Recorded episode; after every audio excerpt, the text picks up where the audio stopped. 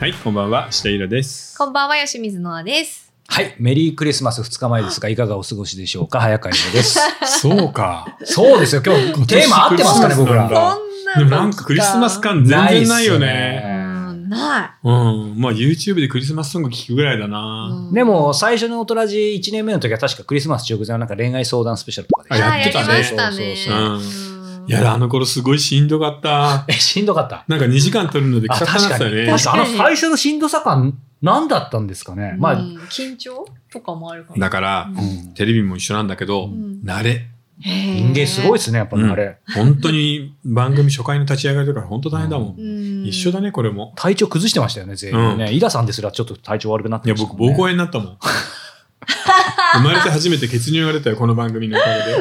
あれありまあがたいです風邪ね。ひいてたんだけどさはいはいでも本当びっくりしたな。まあじゃあそういう意味では僕らもね、もう 3, 三年目というかね、うんなって少しゆとりが出てきたのかなと思いつつ、さあ、イラさん、今日はクリスマス前ですが、はい。はい。えー今年はですね、何が一番激動だったかっていうと、うん今年はともかく経済が変わった年なんだよね。うん。ということでですね、あの、働くすべての人、まあ学生さんでもいいかな、あの、今年1年の経済は一体何だったのか、この大地震。わあ、気になる。えーそして来年はどうなっていくのかというのをざくっと振り返ろうと思います。はいうんえー2022年経済ルックバックです。おそーうですね経済興味ない私でさえ無視できないぐらいだってこれがあるにじゃなっん。てた。えーこれ、これね、おしあの今年の1月です。そっか。 1月のインフレ日本0%パうんー、あるいはマイナス0. 何パー、うん。今3.6、ね欧米普通通常運転2%パー、今8から9。わあこれ大変だよ。前の年から8から確かに9上がってるってことだからね。 4%給料すぐ8%なんて上がんないからっていうか正確か直、にイインフレってなんか対岸の火事じゃないですけど、海外とかね、うんあと昔ね、あったね、みたいなうん話、うんうん日本は、うんまあなんかたまにちょっと上がるとかあったじゃないでうすか、んうん電気代、ガソリンで。だけど、まあまあって思ってたら、いや来たねね、本当にこの人生で、そういう意味では実感した初めての年かもしれないですね。そうだね。本当だにって考えたらさ、そのバブル崩壊以降、1990年以降だから10年、20年、32年、うんうんあの、インフレになることなかったわけだから、実際そうか。ぶほとんどの人は初めてなんだよ。そうか、そうだ。家計がマジで困るって。逼迫してきたよね逼迫するってこういうことなんだなって、もうしみじみと感じちゃいましたよね。ちなみになぜインフレになったのか。うん、うん。ここです。よ。ここ。気になる。うん。はい、じゃあフリートークでなんか適当に出して、お題を。私はうん。思ったのは、まず、えっと、アメリカの金利上昇、これ、ここにも書いてああいりきまなすけどり、。いきなりしっかりしたい答えきこれでなはり、経済学部の人いのきな答えり、が。俺もっとじゃあい、や、これはだってほら、イラさんよく言ってたから、私もなんかなん僕ともなっく。と、もっと、でも低俗な感じに言おううかんな。逆なの。どういうとこの金利上昇は、インフレが起きた後に起きてるの。あれあーじゃあ、単純にコロナとピンポンコロナとかウクライナってあとウクラいイナうの感じがするよ戦ね。争普通に考えると、なんか、きじゃあっかけは。はい、もうね、本当に単純です。まあ、コロナ、ウクライナもまあ後付けぐらいで、はい。単純にコロナが、こいつか。コロナがもう大丈夫になったと。うん。で、みんなマスクしなくなっちゃう、欧米は。はうい。ん。で、コロナがもう、まあコロナから回復する過程でう、ん。みんな物買ったり旅行したり、外食とかし始めたじゃない。うん。で、要するに需要が一気に増えたんだけど、うんうん。工場はまだ止まってたし、あああ、ー供給ね。トラック運転手そとうかだ船とかが全然動いてなかったでしょうんだから供給サイド作る方とそれを運ぶ流通の方があーボトルネックになってしまってここでまず一回上がったのインフラか。そうインフレはインフラからか。こっちの方が強すぎてこっちの方がまだ強くなくて、これって、インフレの典型的なパターンですよね。需要が増えるけど、その供給物が少、供給が少なくなる。いやコロナがなければここのところ工場休んでないからうん増産するだけでなんとか追いつけて内臓た。追いつけるんだよああ、じゃあやっぱコロナ。そうコロナのせいなの、うんでしかも世界中で給付金をばらまいたので働く人たちがここに戻っていかなかった金がダブついてまうしたわ、ね。難しい。給付金配っちゃったから。そう働き手が、ねイギリスとかもうん配りまくってましたもんね。そう、もう全然戻んなかった。話によると、アメリカなんかだと、飲食店のそこそこ大きい店の給付金はう、ん。 1件につき1億出たんだ って。そしたら働かないっしょ。最高じゃないですか。で、バ働イけてトもの人には1億円もらってたら、バイトに給料保証した上で利益たんまり上がるじゃん。うん。むしろ前より儲かってそう、るお店閉めっぱなしで1億円もらいたいんだから。そんなことやってたんだ。うん。だから、もう戻んないわけよ。うんここだけビューンって上がった。よーし、みんな遊ぶぞ、コロナ大丈夫だって戻ったし、よし、贅沢しよう、旅行しようん。う。サービス業、って言ったらサービス業いない。うん。レストランの人戻ってこない。うん。トラック運転手いない。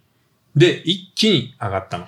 えこれってやっぱり極端なそういった政策をしたがためにうん。インフレにつながっちゃったっていうことなんですか、そうだねあとは、ここのところは分かんないのよう。んこれが治ったらみんなすぐに働きに戻るよねとか思ってたんだけど、うんうんあまりにも大盤振る舞いしちゃったんで戻んなかったんだよね。それは分かんなかったんです分かんないい。分かんない。世界中にもう給付金とかばらまいたことは確かです。すぐそれはみんな分かるけど、そこで戻るとは思ってたんですね。うん国の賢い人たちそうも。そううーんそうかだからやっぱ金銭そんなに働き感方、働き、そう、働きたくないんだよ、うん働きたくないしみんやっぱりいつもの話そんうな頑張んない人たちだったってこと、世界中で。日本もそが違う、うんうん、日本ですらってことですよう。ね、逆にねそう。で、ここに追いかけてきたのがウクライナ。そうそだれったんだは後か。あとウクだラな、まイあ、ナそりゃ戦そうか。争だかそっら、か僕はもうなんか侵略とか侵攻とかでなく、もう本当に一方的に仕掛けた戦争だと思ってるんだけど、うんこれが来ちゃったから、うんここで資源がビュッて上がったよ確ね。かにオイルオイルじゃない石油上そがったそ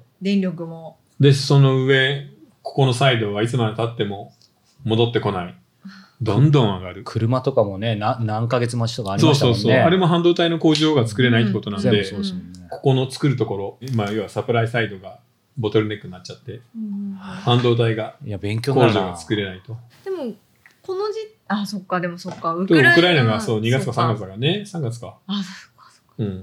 だから1月の時点ではまだ良かったんだけど、気がついてみれば。あーこだれか、らもうここで取り返しますちょっと話がすみません、うん僕バカなんてごちゃごちゃになっちゃいますけど、例えばせ世界同時不況がね、うん。来るとか来てるとか、あと、こう、需要っていうと物が売れまくってる感じのイメージありますけど、でうもん一方でね、どんどん日本でも、うんもう目先で会社潰れたりとか、物が売れないみたいな。だからなんか、話がわかるけど、なんか両方存在してんのかしてないのかとか、うんなんかそれはねもち、ろんそう。その辺がごちゃごちゃしてるんですけど、あの、どんなに景気のいい時でも調子のいい業界ってあるじゃない。うん。今で言えば、例えばスマホの漫画とか、うんああ。あるいは動画配信がこれだけ広まったので、番組制作会社なんかはどこもウハウハだよ。ううん日本のテレビ局より全然お金いいので、うんアマゾンやネットフリックスは、だから日の当たるところと当たらないところがあるから、うんあれなんだけど、うんでも全般的に見てみれば今年一番の注目点はこのコロナが回復したことによって突然吹き出したインフレのプレッシャーだよねインフレ圧力、うんこれが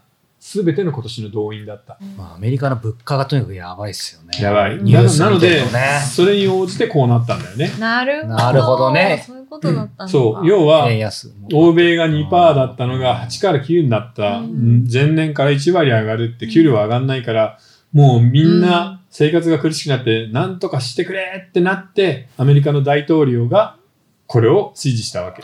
FRB に。にわかりやすいいはい。あのインフレって、うんその物価の上昇に伴って、うん。その賃金だったり、うんうんそういったものも上がるっていう傾向じゃはなあいでるんすだけどか。、欧米でさえ、うんインフレの上昇よりは賃金の上昇の方が後から追いかけていくの。しかうんうんも、この数は必ず上がるとは限らないから、あーそこですよね。そう、生活が苦しくなるんだよ。そうで、か日本の場合は全然上がんないのに、これになってるからうん厳しいよ超ね、目さら減に。り目減りですよね。そううんあじゃあそこの賃金と物価の上昇っていうのは必ずしも比例するわけじゃないってことなんですね。そうだよ。そそうかして時差もあると。だって、給料の方がさ、インフレよりさらに上がってるなんてことないでしょ。うんインフレが8%上がったから、じゃあうちの会社20%上げます。なんて優しい会社ないよ。でも単純に考えて、うん今まで2%のか、まあ、2%価格っておかしいけうど、ん、価格で売って売ってたもの、それを、をその6%上げられるわけですよね、価格を。そあ、でも原価とかがもうそう上がっちゃってるう。から。だから、リハバとしては結そんなに上がって局ないわあ、け。そういうこ とか。なるほど。でもそこまでと、日本給料上がってない上にインフレになった上に円安だから最悪ですね。そうなの。い トリプルパンチ。海外行くとかもうとてもハードル高くて。や、本当にその通りで、結局、インフレがひどいので、これをなんとかしてくれっていうことで、なんとかするには、金利を上げて、世の中に出回ってるお金を減らしたい。うん、そうですね物は同じなのにお金の量だけ減れば値段下がるじゃん。ということでそれを狙ってここが1月だよね。アメリカ1月1.5%だった。うん日本はその時0.25%ね。で1.5%と0.25%の時に円がいくらだったかっていうと115円だった。これがじりじりじりじり上がって気がつけば4%になっている。うんこんな差がついたらさ、日本の円を売ってアメリカのドルを買って、これの方が良くない だってこれでプラス3.75儲かるよ。 3.75うん今銀行の金利何パー ?0.0 何パーでしょ、ねこっちの方がいいじゃん。っうんていうことで、どんどんどんどんみんながドルを買ったわけ。うんうんだから、だから、一気にな37円も動いて152円まで来たと。でもさ、天才。今回為替介入は天才で、うんここの152円で売ってんの、ちゃんと。へえで、こっから、今17円下がったから、うんうんうん今安定してますよねそう、だからの辺半で分、そう、値上がりした分の半分は収められたんで、うんうんすごいよね。確かにまあ、それもなぜぜかっていうと、これはちょっと、インフレもいいんだけど、うんこれ以上上げ続けるとアメリカの景気がボロボロになるぞと。うんなので、FRB がもうそろそろちょっと値上げにブレーキをかけるか、来年早々には値下げをするんじゃないかってことで、利下げをね。うんうんで、こうなって、もしかすると、うんうんおーおーちょっとと近かもあり得るとづいてきたほぼ元に戻るみたいな。 そう。で、さらに日本がここをいじればね。うんただ、ここの、今の日本の0.25%っていうのは、今の黒田総裁の間、あれだから来年総裁が変わるので、その人待ちかな。へえこっちをもし例えば0.25じゃなく0.5%にしましょうみたいなことになるとう、んこうなっちゃう。この金利の、で0.25だったのって、うんこの時期のお話じゃないそうでですすかアメリカが4%にした時に、うん日本はそのまま据え置きにしたのは、うんなぜだったんでしたっけまあ単純に言えば、借金が多すぎてこの金利をいじると大変なことになるから。あーで、そうアベノミクスは継続っていうふうに決まってるじゃん。ん一応はお金ジャブジャブやっておけば失速はしないからう、んものすごく景気上がってるってことはないんだけど、うんもう本当に酸素ボンベ。酸素ボンベうん。ほうもう呼吸が苦しいからずっと酸素吸わしてるってこあーだから単純にじゃあアメリカと一緒にあげちゃおうっていうことはもうできなくってだから結果的に円がどんどん安くなってっちゃったっていうと。そういうこと。だってさ、うん借金1000兆円あるじゃん あるじゃんっこのていう金額4%にする と、年に40兆円だよ。うん今、防衛費がどどうのとか言ってるけど、 43兆でしたっけ、ううんんね、防衛費なんてこれの8分の1とかだから5兆円とかだからせいぜい。うんもうとんでもない額なのよ。利払いだけで。これ借金返済の利息だけだからね。はいはいはだからこれはとってもできないんで、確かにあげちゃおうなんてことはできないわけ。い。なんか、ただ、0.25じゃなくて、もうちょっと幅を見て、少し上げますよぐらいのことはできるんだよね、うん次の日銀総裁は。うんそうなると、でも本当に円安はまた止まると思うけどうね。ん100 120円まで落ち着けば、私たちの生活ももうちょっとや優しい感じになるんですかね。それがね、難しいところで、ですよねインフレって一回火がつくとね、うんこの金利の上げ下げぐらいだけでは止まらないのよう。ん経済全体の流れになるので。で、世界うがん上がってしまったら、日本だけ下げているっていうのは無理じゃん。これだんだ、うんこれはじりじり上がってくるから、そうですよここね。から欧米に向けて。え結局その物価を一回高くしちゃってるじゃないですか、うんどこもすべて。うんほぼ全ての業界で、これからもどんどん上がっていくし、それを一回上げたものをまた下げるってことってあるんですか日本ではあったけど、うんデフレの国以外は基本的にないと思っていい。うん。だだからずっと上がる。そうなんだ。欧米はこの8、9からまたじりじりうん2に戻りながら上がっていき、給料も上がっていくっていうあいい循環になるわけ。そうかそうか、給料がなんか上今がはってい苦しけけどねばうんいいけど、うん日本で給料が上がることなんかあんのかうん。などうなんだろう。でも、身近なとこ見てても、なんかずっと言ってる治療院がいきなり2000円値上がりしたりとかあるよ。あるねで、え。関係ねえじゃんって思ったけど、まあそんなことないですよね。全員関係あるから。そう。あと、飲食がさ、意外と地味に上がってるよね。そう上がっています。 1100円だったハンバーグランチが1250円になってるそとうかそうそうそう。なんか10円とかじゃなくてね。そう。いきなり吉野家も微妙に上がったしね。そう覚えてると思うけど、この金利上昇だけじゃなくて、うんあの、世の中にジャブジャブお金を流していた資産買い取りっていうのをやめて、今度資産を買い取りの逆のバージョン、タイトニングっていうのでお金を流さないようにし始めてきているんで、うんこっちが影響を受けちゃうんだよね。あ、あーそういうことなんだそう。で、僕たち当然 SP500 がメインになってるわけだけど、うんそれが最盛期から25%落ちて、うわおーすごいよね。で、そこからまた10%上がって、で、来年どうなるかっていうところ。これってどのぐらいの期間でこの上げ下げがあったんですかこれは、えーお正月1月うん、ここがどうだろうな、7月とか夏の頃じゃないあーそっか、だからだ、 7月8月ぐらいで秋になってからまたちょっと上がり始めてるのあはそうかやっぱさっきのこれなんだよねと早いのか。上がるのも早い。上がるのも早い落でちす。るのも早いよ。うん。ただ、まだここに関しては安定してないから、うん。来年もう一回そこを見に行く可能性はあるよね、本株当にだ。関しては。 6月ですね。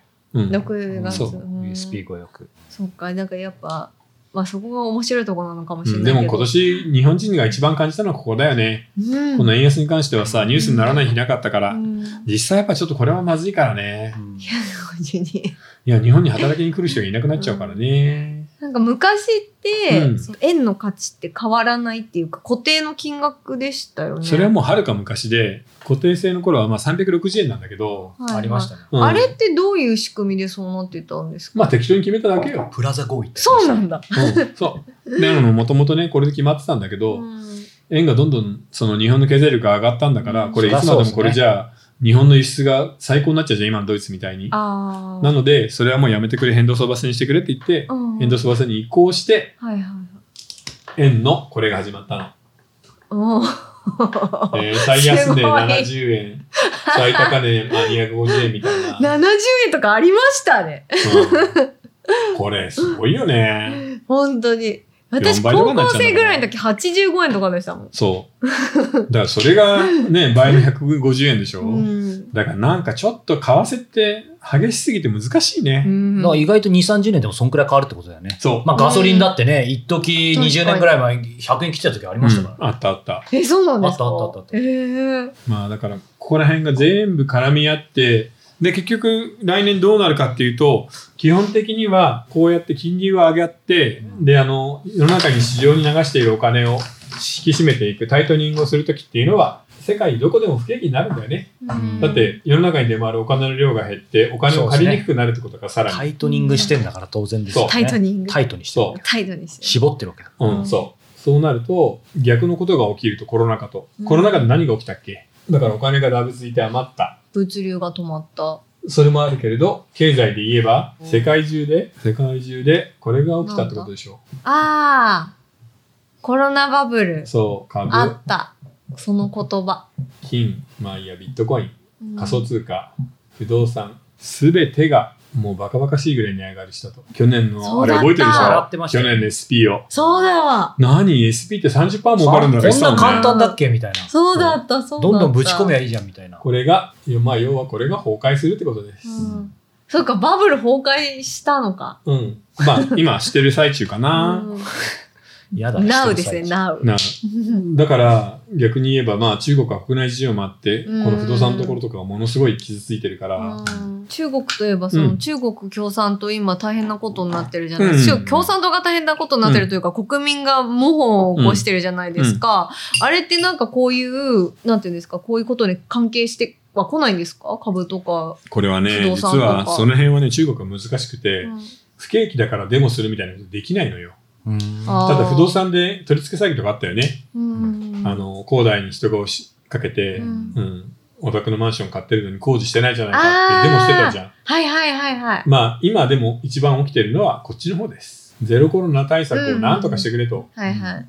要は今さあの48時間以内の PCR の陰性証明がないと地下鉄とか電車とかバス乗れないの、うんうんうんそんなことされたらさ1日おきに週に4回とか PCR 検査ししてるのよすごいっすね。あれって中国人全員だよ国が負担してるんですかそう検査費そはう。あだからそれだけだってもう何千億円何兆円のお金だからあ、うんそれをいまだにぐるぐるぐるぐる回し続けてるからちなみに、うんあの前々回ぐらいになんだっけ習近平は、うんあの全くそのお金に関して無頓着お金に関してじゃない経済とかそういうことに関して全く知識がなくて、うんダメだっていうお話されてたうんじゃないですか。まあ少なくともうんその経済学の基礎みたいなことは全く知らない人うだと思う、んそれって、まあ、一生ゼロコロナ対策もちろんできないわけですよね。いや本当はやれればやりたいんだよ 嘘なぜなら習近平の今までやった政策の中で世界にどうだうちの国はコロナの死者世界最小だと人口あたりって言えるのはそれ1個しかない からそれ以外別に成功した政策ないのえ で、でも結局今増えちゃってるじゃないですか、そうコロナの感染者、そううん増えてる上に、若者の失業率もめちゃくちゃ上がっててこれから習近平は何を武器に政治をやっていくのかなってすごい思うんですけど、あの何の武器もなくてもうんわ俺たちはこうする共産党がこうするって言えばできるの、そうなんですか。だから大変なんだよね中そ国っ逆にか。まあゼロコロナに関してはだいぶ緩んできたみたいだけどね、ううんんうんちょっとあまりにも評判が悪いので今の政策がじゃあ今のデモも結局は押さえつけられちゃって、うん、結局はもう中国共産党っていうあの体制は変わらないってことなんですかね。あれを壊すのは猛烈に大難しいです変よねあだっーていや切ない1億人だからうね、ん自民党ぐらいの党員だったらそさ、うひですっねくり返せるけど簡単7%ぐらいいるんですもんねあうーんそうかさあじゃあちょっとお話尽きあないんでそうすかがあそうかまだ前半かまだ15分か20分後ですよ。もう確信に迫らないようにして。あいれもうあんまり話すことないやい よ。やいや、なんてこと言うんですか。どんどん聞いちゃったやばい。そういや、大丈夫です。いや中国にちょっ僕完と全、に忘れてたわ中国に脱線したんで大丈夫です。うんまだ確信があるはずでもですのちで。ょっと中国の話もうちょっと聞きたいですよね。はいうんじゃあ、ここでえーご質問、ご感想お願いします。はーい。じゃあまずお便りから行きたいです。えー、行きたいです。私のはい、欲いいです望かがすいません。いいですよ。はい。40歳の女性からいただいています。はいえっと、イラさん、洋平さん、ノアさん、こんにちは。こんにえちーは毎週オーディオブックで楽しく拝聴しています。お三方のおしゃべりのトーンが心地よくて大好きです。先日、不死鳥少年と眠れぬ真珠を拝読しました。おとらじで紹介されていて読んでおきたいなと感じた東京大空襲の話と、これまでなんだか恥ずかしくて逃げてきた恋愛小説、全く違うテーマの作品でしたが、いずれも冒頭から引き込まれて、読み進めるごとに加速し、気づいたら読み終えているという、プロの小説家の元井えーイラさんの読ませる力ってすごいんだなと思い知らされました。14歳のたけしの繊細な感受性も45歳の咲子の心と体の葛藤も描けるイラさんって何なんですか本当に尊敬します。プロフェッショナルで自分の考えを持ちつつも柔軟で品よくエロトークができるイラさんみたいな大人になりたいです。すごい褒め言葉ですうわありがたい。エロトーク最高。 大人じこれからも楽しませていただきますね。それではまたということで。まあ、ありがたいね。なんかさ、前回はさ、ね、洋はい平くん褒め殺しだったけど、番順にうん今度僕だったね。うん ね来週はノアさんおノ願アいしさん、ノまアす。さん、すいませんはい。あの、エロトーク上手だって言っといて。先にネタを仕込んで、はい。うんじゃあ次質問です、えー。20代の女性からいただいています。いつも楽しく拝聴拝見しています。人手不足の仕事とそうでない仕事の違いについて質問させてください。おうはい。えー最近コロナの収束に伴い人手不足になっている。ただし業界職種によって差があるというニュースを見ました。人手不足5業界と言われているのは、えー運輸業、うんサービス業、うん飲食、宿泊、うん医療、福祉、建設業などだそうです。おおなるほど。えーそのニュースでは、なぜこれが、これらが人手不足なのか解説されており、興味深かったです。私が今働いている業界もこのうちの一つです。ニュースでも言われていて、私自身も感じることは、給与が低い、そして上がらないということです。労働時間もそれなりに長いです。元々の単価が低く、給与が低いので、たくさんの時間働かないと、それなりの給与がもらえないという面もあるかもしれません。そのため、給与や休日、労働時間といった待遇面に不満を感じる人は、ある程度働いてい、働いたら辞めていきます。特に男性は給与が低いと結婚して家庭を持つのが厳しいことと、うん女性は結婚したら特に、えー家族との時間を大切にしたいという思いが高まるので、男女ともに50代以上で子育てが終わり、あまりお金がかからない人は比較的やめずに定着するのですが、男女ともに20代、30代などの若い人はあまり定着しません。なるほど。このような職場で若い人の離職率を下げるにはどうしたらよいと思いますか、えー業務量や拘束時間の割に給与が低く、半日給有給もなくて働きづらさを感じますが、それを改善するのは難しそうです。いやーそうは言われてもなう。ん、なんかアドバイスくいだや、さいもう正直言っってて、まあ、福利厚生を上げて、給料を上げるしかないんだよね。ことなんですけど、うん前もありましたね、その話。うん。だから今、その、インフレの元手になっていうる、んえー飲食店だったり、サービス業だったり、特に運輸か。うんそっちに関しては今本当に儲からないのうでん、あ、そうなんです、うん、トラックドライバーも給料本当に安くなっちゃったんだよ、昔はね高かったですもんねえーそうですよね。うん。だからそこに根本的にメスを入れないと、基本今のまま続いちゃうだろうね。えこれちょっとよくやっぱりどどうしても理解できないんですけど、まあ多分給与が上がるのは後からついてくるっていうさっきの話の通りだと思うんですけど、うんうその物価が上がったのに、うん給料が上がらないってどういうことなんですかやっぱりそれは時間の問題まあ単純に言えばさ、今給料を上げてしまう。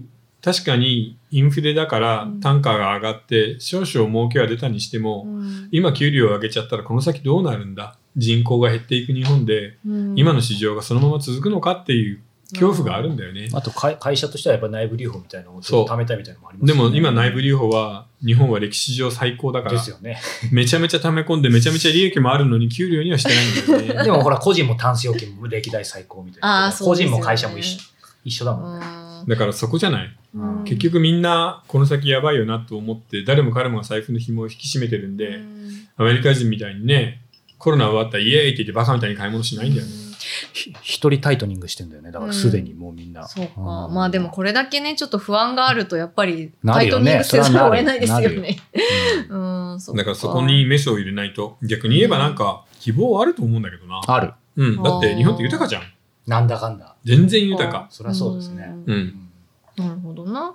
なるほど。じゃあ特にそのなんて言うんでしょう。やっぱりその今のそのさっき言った五大人手足りないああ産業は産厳しいよ業ねは厳しいってことなんでっすね。ていうかそういうところってさもう飲食も、まあ、トラックもそうなんだけどもう細かい会社がたくさんあってまあ、ありますよね。でお互いにダンピングで叩き合いしちゃうんだよこれ飲食もそうじゃんそうそうもう疲弊していくだけですよそうね。飲食ホテルうんへートラック業界だってこれ猛烈にあるじゃん細かいのがそしたらこれで結局は値段の叩き合いこの形をなんとかしないとああそうかそうですね。そうか、しかもく国から介護事業者とかみたいになんかお金が、うんみたいなのもないですも全んね。く出てないよね、うんあのコロナ対策で出たけどね、基本。で普段はもね基本的にはね、ないので、こうこう本当どうしたらいいんだろう な。かといって、でもこれ必なか要ったでらすよ本当ね。に困る本当イよ。ンフラだもん。うん旅行もできないし、外食できないし、うんアマゾン届かないよ、トラックなかったら。そうでエッすよねセンシャルワークだよ。えそんな中うで、ん送料無料とかもへやってるじゃないですかアマプラとかも。だから、この人たちがもうみんな涙涙。いいや、や、もう死にそうに運んでくださってるじゃんだって。ですよねうんありがたいよ。みんなもうだか歯ら入ってんもんな、マジ時で。間指定とかやめてほしいんだけど、うんもう十分だから。あー日本はね、過度すぎますよねい。やー、すごい。ヤマトとかも昔もっと細かかったじゃんねえなくなって一瞬俺不足したけど、でもよく考えたらめっちゃ恵まれてるわとう思って。ん。でツイッターでその、宅配業の方が、ブラックマンデーじゃなくて、ブラックフライデーかこの間やってたじゃないですか、うんそれでちょっとでも遅れるともう怒鳴ったりされてすごく大変だからそういうのできればやめてほしいみたいなツイートしててそのコメントリプに結構皆さん、あの、遅れても大丈夫ですよあ、ーチェック欄みたいのがあるといいなっていうことをなんか言ってて、あそこまで細かく指定しなくてもねっていうね、お話もありますよね。うん。 金出せば偉いのか。こうつけたいよね。ほんとね。これ特にありますよね、あ日のなんか本ね。社会がそうなると出てきますよね。これね、貧しかった時のそうそうことなんだよね。モテない男の典型的なパターンでさ、お店に行って、やたら店員に高圧的に出る、はい。おい、もっと来いみたいなやつっているじゃない。いるいる。あれはやっぱり貧乏だった頃の名残なのようね。んあー日本がお金がみんななかったから、ね、お客様は神様ですになったんだけど、今はもう違うから気をつけろよって話だね。うん。本当に。まあじゃあちょっとお話尽きないんですが、でこれ後半じゃないんだよ。これ後半じゃないです。はい。そっか、じゃあ後半はは、いショートバージョンでお届けします。はいはいまだまだね、あの、きでも 聞きたいことは僕らあるので、いろいろ展開していきたいと思うので、はいえー続きはですね、え4通りご視聴いただけます。えーね、2023年の話もありますからね、まだまあそうだだそうだ本編でもたっぷり話あると思いますが、えー YouTube メンバーシップ、えー audiobook.jp、えー Apple Podcast Apple Podcast、えーそして、えーニコニコ動画です。合ってますかこれ、 これたまにはノアさんに今度やってもらいましょうかね。いやいやもうはい続きは、えー概要欄の方で、えー URL をご覧ください。うんそれでは後ほど。